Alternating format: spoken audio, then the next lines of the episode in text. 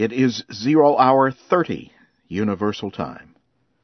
Here is the news in special English. Libyan rebels have seized two small towns south of the capital, Tripoli.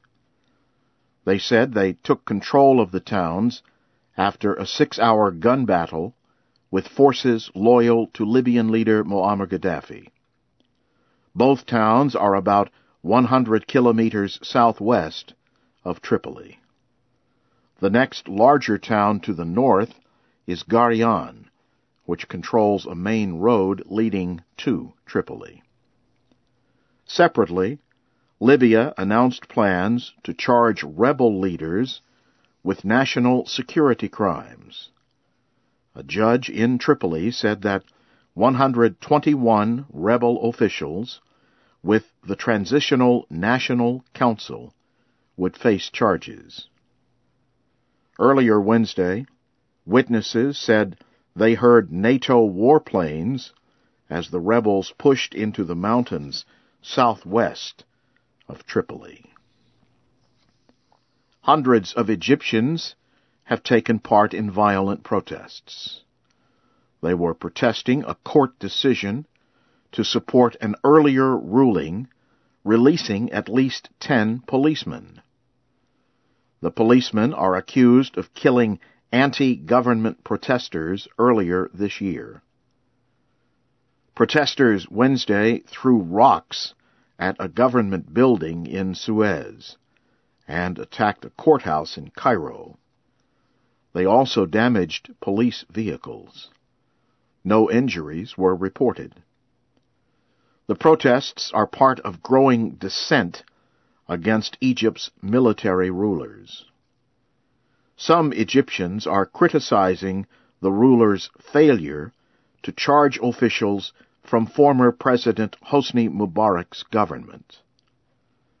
Egypt's security chief said he will dismiss police officers who were part of the violence against protesters during the demonstrations that ended Mr. Mubarak's long rule.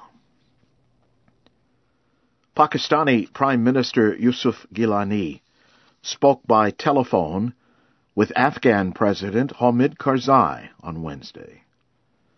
Mr. Gilani expressed concern about militant activities along the country's common border.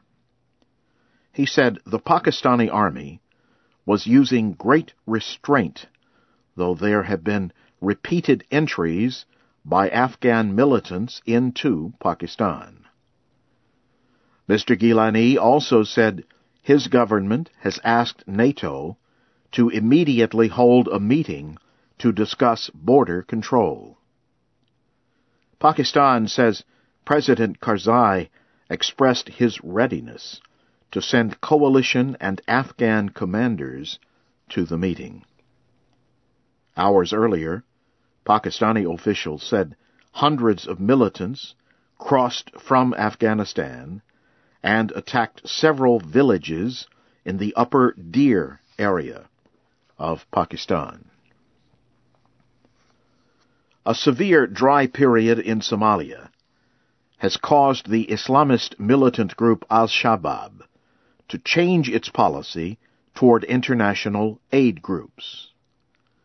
Al-Shabaab says it will welcome food and other supplies from both Muslim and non-Muslim aid groups in areas under its control. An Al-Shabaab spokesman said aid groups would be permitted in the country if they first contact the Al-Shabaab Drought Committee. Secretary of State Hillary Clinton met with State Department and aid officials to discuss the crisis. Dry conditions in Somalia and parts of Ethiopia and Kenya are being compared to those of the early 1990s. Severe hunger then killed more than 300,000 people. You are listening to the news in VOA Special English. The Dalai Lama has celebrated his 76th birthday. His birthday came at the start of an 11-day-long meditation ceremony called the Kalachakra. The Tibetan spiritual leader spoke to thousands of people in Washington, D.C. Wednesday. He said he was glad to put into action his belief in the separation of religion and politics. In March, he stepped down as the political leader of the Tibetan government in exile. This is the first time the Kalachakra has been held in Washington. The days of quiet thought and teachings aim to create inner peace as a way to reduce conflict around the world.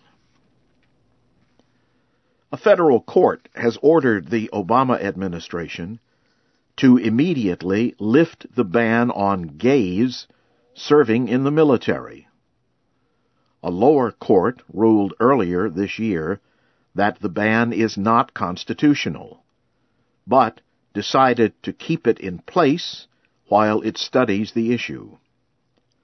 A law signed by Mr. Obama in December ended the ban, but it did not go into effect immediately.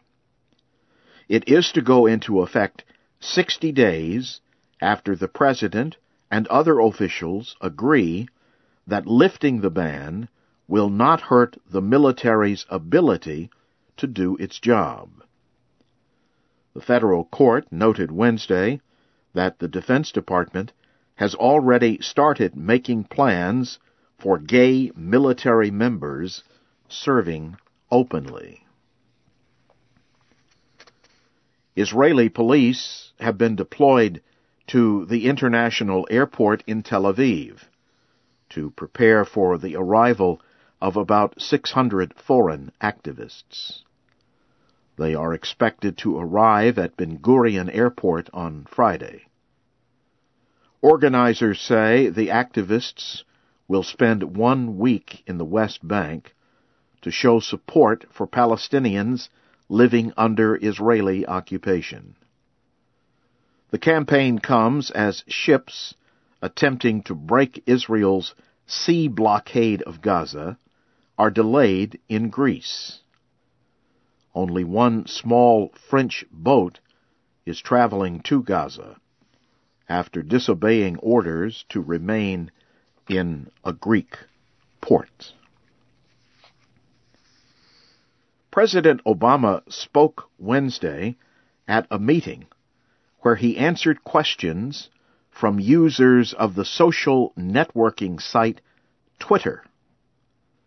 One user asked what the president would do differently in handling the recession. Mr. Obama said he would have explained to Americans that it was going to take time for the economy to improve.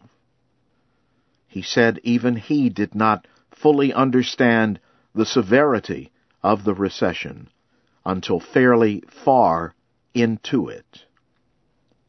The Speaker of the House of Representatives, John Boehner, used Twitter to ask the President about new jobs. The President said job growth has not been as strong as the need for jobs. Mr. Obama's economic policies have received criticism in recent months as the country's unemployment rate has increased to more than 9%.